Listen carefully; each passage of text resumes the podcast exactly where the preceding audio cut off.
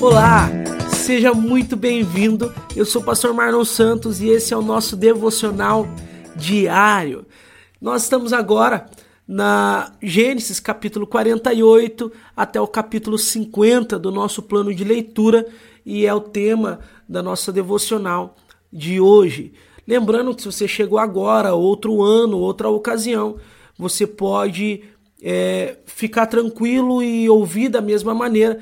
Nós estamos no dia 18 de janeiro, então de qualquer ano, 18 de janeiro, nós estamos lendo Gênesis do 48 ao 50 e nessa forma nós vamos terminar a Bíblia toda no dia 31 de dezembro de qualquer ano. Só muda aí os dias da semana, mas não muda os dias do mês. É. Se você não tem o plano de leitura e deseja o plano de leitura, você pode acessar aí. Nós vamos colocar um link aí na descrição desse episódio e você pode acessar esse link onde você vai conseguir baixar o plano de leitura e acompanhar conosco. Tá bom? Se você chegou só para estudar Gênesis 48 ao 50, fique à vontade também. Amém? Vamos lá então. Se você não leu aí Gênesis do 48 ao 50, leia, faça suas anotações, marque na sua Bíblia, traga suas compreensões e então vamos fazer essa devocional junto. Bem, vamos lá então para o nosso podcast de hoje, a nossa devocional em Gênesis do 48 ao 50.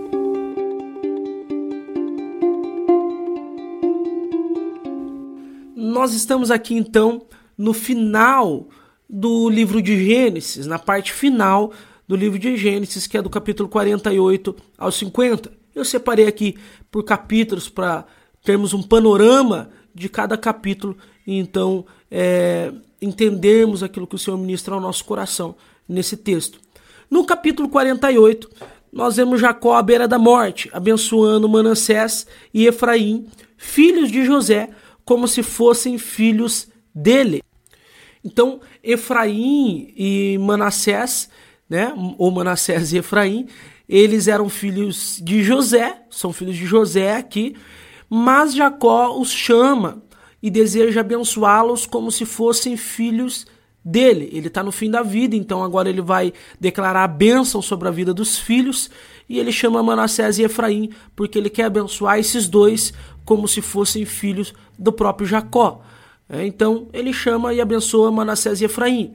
Mas algo curioso aqui é que ele cruza suas mãos, né? Você vê ali que ele cruza suas mãos, capítulo 48, e ele coloca a mão direita sobre a cabeça de Efraim e não de Manassés.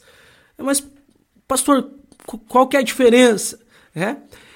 Ah, era, era de costume ali o filho mais velho recebia a bênção da primogenitura, que é ah, o primogênito é todo filho homem, todo filho mais velho homem da família, né? Todo homem mais velho da casa era o filho primogênito e era ele que recebia a benção maior do seu pai, né? Porque agora ele, ele herdaria ali a, a, a, a liderança daquele clã, daquela família a, ali. Então, geralmente o filho mais velho ele deveria ser o filho é, que receberia a maior bênção ou a primeira bênção.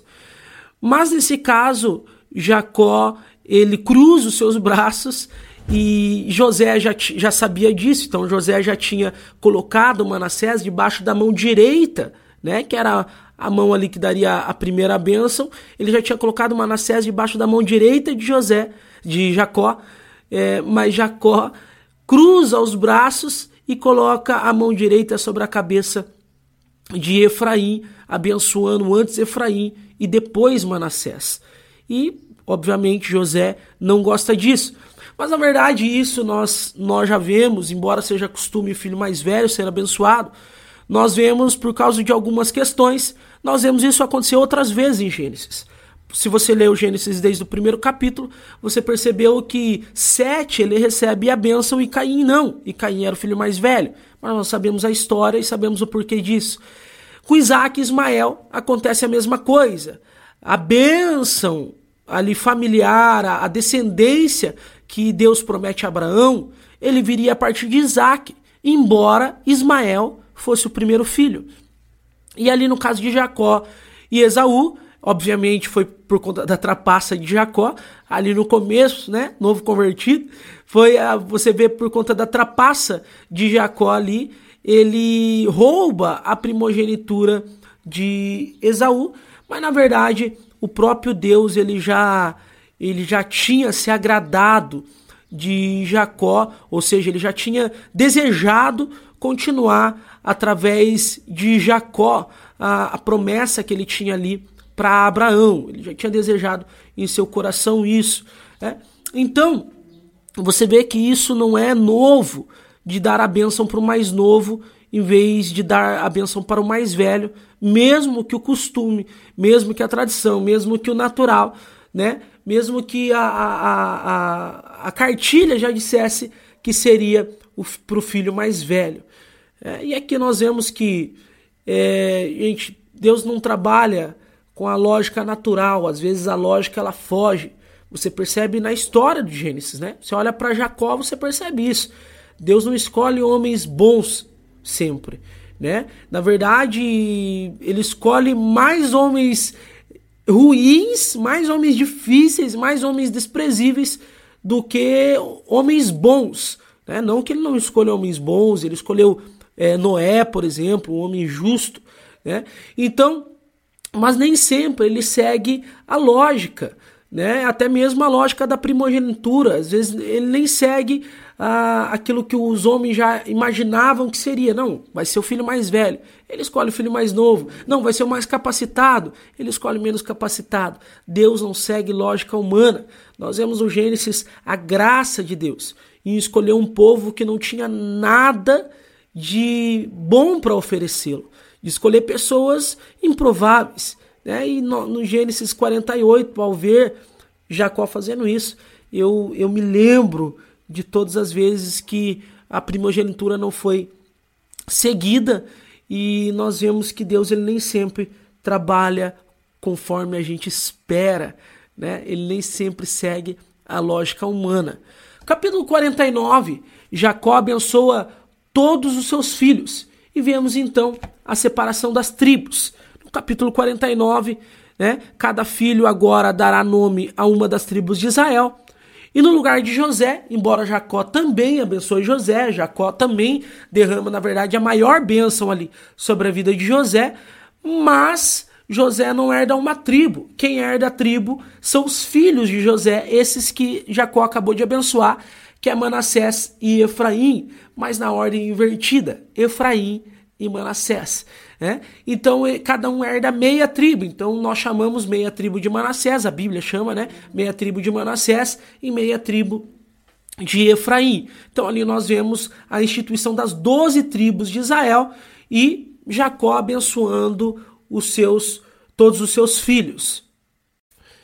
E aqui no capítulo 49, o que nos chama a atenção é que Jacó não simplesmente abençoa os seus filhos, não é uma bênção simplesmente ele descreve o caráter de cada filho ali. Ele descreve como é cada filho. Né? E ele prediz a história dos filhos. Né? Ele descreve o caráter e, de acordo com o caráter de cada filho ali, ele já descreve como será o futuro. Ele já prediz a história dos seus filhos. Né? Nós vemos ali, por exemplo, Rubem perdendo a benção do filho mais velho, né? porque pecou lá contra o seu pai, já vemos a história ali no, no passado, se você não viu, volta alguns capítulos de Gênesis, mas você vê Rubens perdendo a, a bênção do, de filho mais velho ali. Vemos Judá, por exemplo, sendo levantado como a tribo dos reis, né? Você vê ali, ó, aqui na minha Bíblia, no capítulo 49, versículo de número 10, né? O cetro não se afastará de Judá, nem o bastão de autoridade dos seus descendentes, até que venha aquele, que per... aquele a quem pertence, aquele que todas as nações honrarão. Então, ele está dizendo o quê? Olha, o reino, é, o reinado pertencerá a Judá, o cetro, né? aquilo que o, o rei usa, não se afastará da casa de Judá. Então, ele já, já está ali predizendo de que Judá será a tribo dos reis. E mais do que isso, nós vemos aqui, na verdade, uma profecia. Né? Nós vemos aqui uma profecia, pois ele diz o seguinte: aquele a, que, a qual todas as nações honra, é, aquele a quem todas as nações honrarão, virá da tribo de Judá. Quem é esse que virá da tribo de Judá que todas as nações honrarão? Sim, é aquele que o Apocalipse chama do leão da tribo de Judá. Por isso Jesus é chamado leão da tribo de Judá. Então ele está aqui profetizando muito tempo antes, milhares de tempo antes, que o Messias, Jesus, ele viria da tribo de Judá. E vemos José recebendo a maior bênção do pai. É, ele e ele descreve ao abençoar José a sua história. No versículo 24 e 26, nós vemos ele falando, né? Versículo 24, por exemplo: O arco, porém, permaneceu esticado, seus braços foram fortalecidos pela mão do poderoso de Jacó, pelo pastor, a rocha de Israel. Ele relembra de como José agiu, de como José foi sustentado diante de todas as dificuldades que ele passou. E ele abençoa José com a, a maior bênção. Nós vemos ali é, um filho novo, né? Um, um, dos filhos novos de, de, de Jacó recebendo bênção de filho mais velho, recebendo a maior bênção. Né? É, isso é algumas coisas que nos chamam a atenção ali no capítulo 49 no, versi é, no livro de Gênesis. No capítulo 50, nós vemos a morte de, de Jacó, né? ele ali, final do capítulo 49, já entrando no 50, nós vemos a morte de Jacó e ele é embalsamado ao estilo egípcio ali, né? Você já viu aí a múmia, como é que embalsama lá, né? Faz o, o embalsamento, né? sei lá como é que fala, mas foi embalsamado, né? Então ele é embalsamado e eles lamentam por 70 dias, é, quando então termina o período do luto. E aqui é interessante, porque você vê que o luto durava ali dois meses. Né? Às vezes a gente tira aí dois, três dias de luto. Né? Não, o luto é natural que as pessoas sofram ali um mês, dois meses ainda, né? e então sigam a sua vida. Então ali você vê eles lamentando durante 70 dias. Né? Então levaram o corpo de Jacó para Canaã, que seria a terra da promessa, onde já estava enterrado Abraão e Isaac. Lembra que Deus fala para Abraão: sai da tua terra, da tua parentela e vá para a terra onde eu te mostrarei. Por isso que eles acabaram parando ali no Egito. Eles foram à terra da promessa, eles conheceram a terra da promessa. Só que ainda a promessa não se cumpriu. Né? Então eles passam apenas como visitante ali na terra da promessa. Abraão já está enterrado lá, Isaac já está enterrado lá, né? E agora Jacó será enterrado lá e José vai pedir para ser levado para lá quando o povo saísse do Egito. Então eles passaram por Canaã, mas ainda a terra não era deles, passaram como visitante. Hebreus vai falar que nem um único passo, nem, nem, nem um metro de terra foi é, era de Abraão ali. Então eles não conquistaram ainda a terra prometida, a terra ainda não é deles, mas já passaram por ela, já viram ela, já estão ali, né? mas passaram apenas como estrangeiro. Né? Então eles estão ali, mas o tempo da promessa se cumprir ainda não chegou. E Gênesis termina com José é, reafirmando o perdão e a soberania de Deus. Os irmãos acham que agora, depois de 17 anos, que José já tinha perdoado os irmãos, eles achavam que José só tinha perdoado por causa do pai. E aí, quando o pai morre, os irmãos ali vão tentar engabelar ali, vão tentar convencer José de não matá-los. Mas José fala: não, José até chora. É, ele fala, não, eu perdoei vocês. É, a, a, Deus é soberano. Deus conduziu toda a história, eu não culpo vocês. É, embora os irmãos tenham parcela de culpa, José reafirma a soberania de Deus sobre a vida dele. E então termina, Gênesis termina com a morte de José. É, tanto que o comentarista bíblico Isbe, ele diz que Gênesis começa com um jardim e termina com morte, né? mostrando o que o pecado fez no mundo. Mas Gênesis não é o fim da Bíblia. Embora Gênesis termina com morte, mesmo tendo começado com jardim, Gênesis não é o fim da Bíblia, não é o fim da história. Apocalipse é o fim da Bíblia, é o fim da história e termina com uma cidade-jardim, né? a nova Jerusalém que triunfará, né, onde a vida triunfará sobre a morte.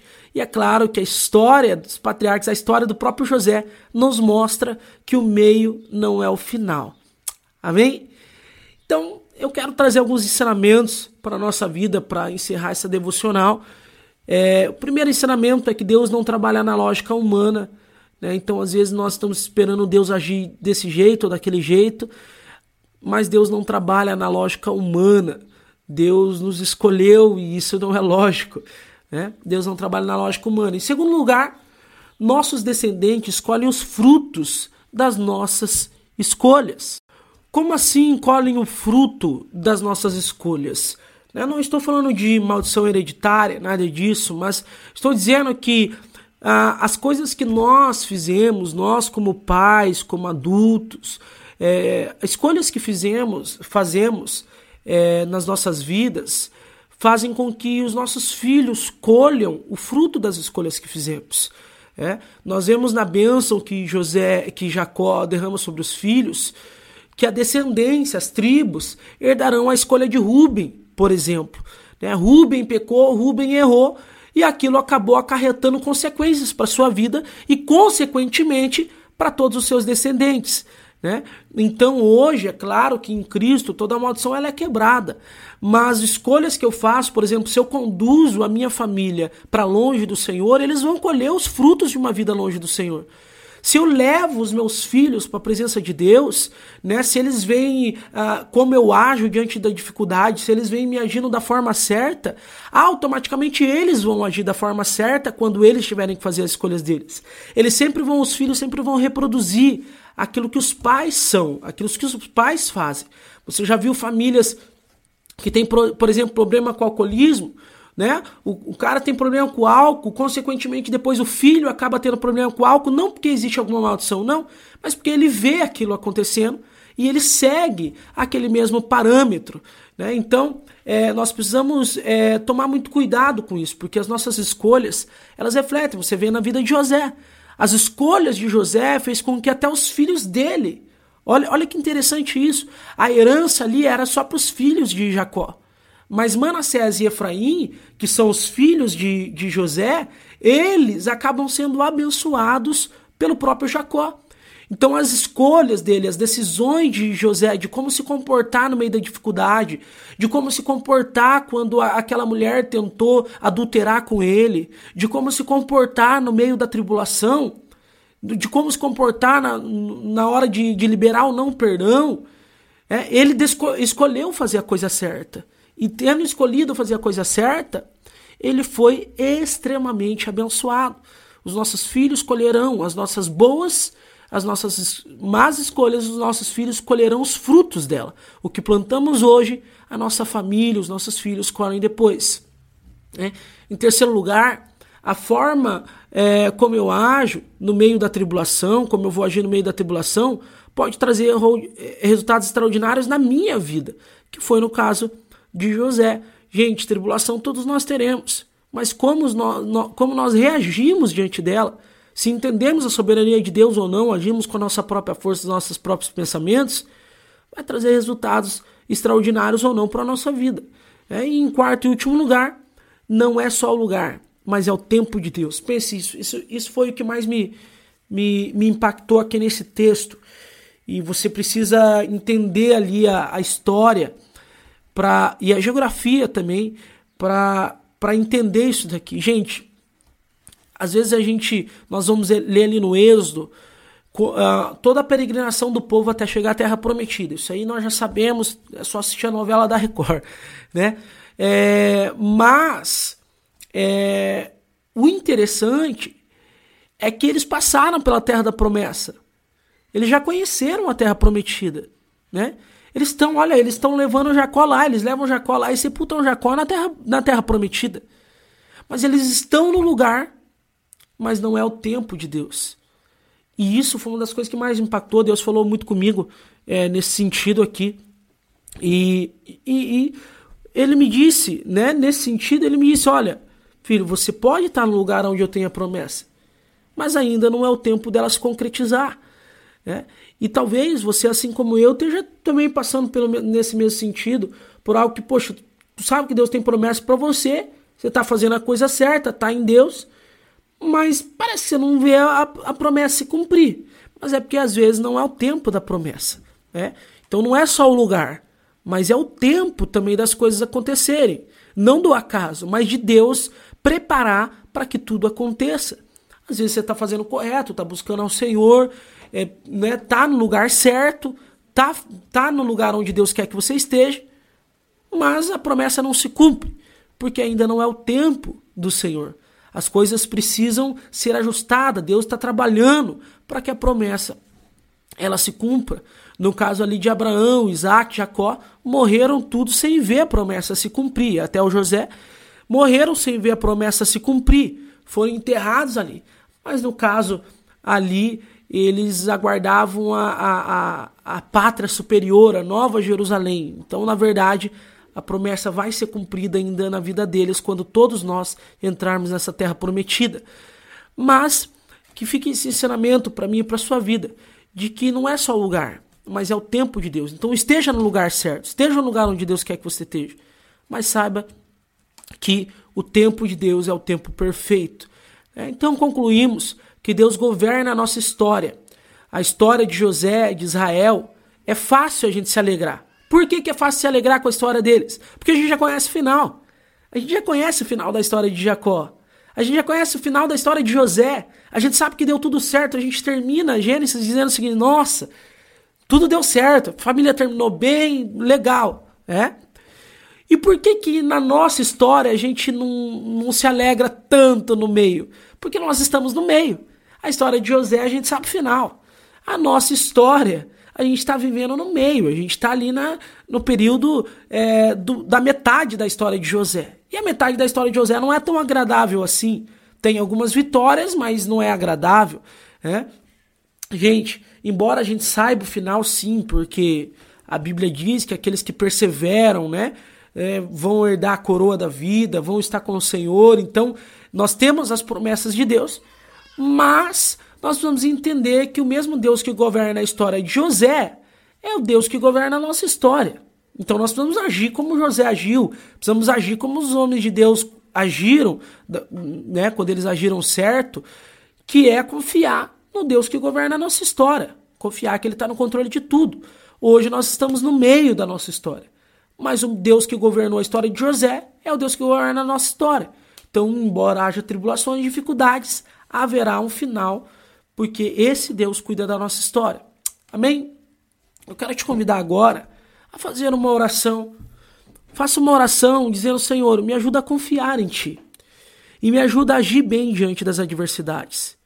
Meu irmão, é, eu e você precisamos decidir hoje agir não pela nossa própria sabedoria, mas confiando em Deus e deixando que Ele tome as nossas causas e governe a nossa história. Eu e você precisamos decidir agir como José agia, entendeu? Confiando no Senhor, deixando que Deus seja a sua justiça. Você não vê José buscando justiça para ele em nenhum momento. É, então, que eu e você possamos decidir hoje a confiar nesse Deus, a confiar que o Deus que governa a história do povo de Israel, que governa a história de José, que governa toda a história ali do, do, do Gênesis até o Apocalipse, é o Deus que governa a nossa história. Na Bíblia, nós estamos apenas no comecinho da história. E nós já estamos vendo como é que Deus governa. Né?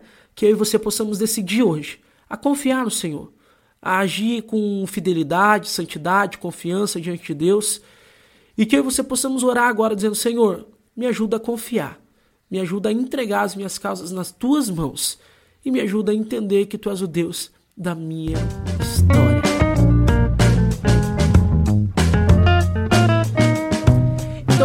Terminamos aqui Gênesis, terminamos o primeiro capítulo da Bíblia.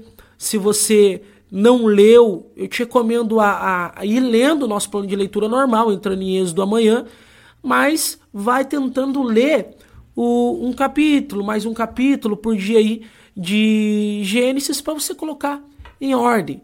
Né? E aí nós vamos, a partir de amanhã, continuar em Êxodo a partir do próximo capítulo, né? Se você está vendo em outra data, a partir do próximo capítulo vamos continuar em Êxodo. Tá bem? Qualquer dúvida, nos mande no Instagram, nos mande aí aonde você tiver o nosso contato e nós podemos tirar de você e vamos seguir prosseguindo em conhecer ao Senhor. Amém? Deus te abençoe. Até amanhã, até o próximo capítulo, até a nossa próxima devocional.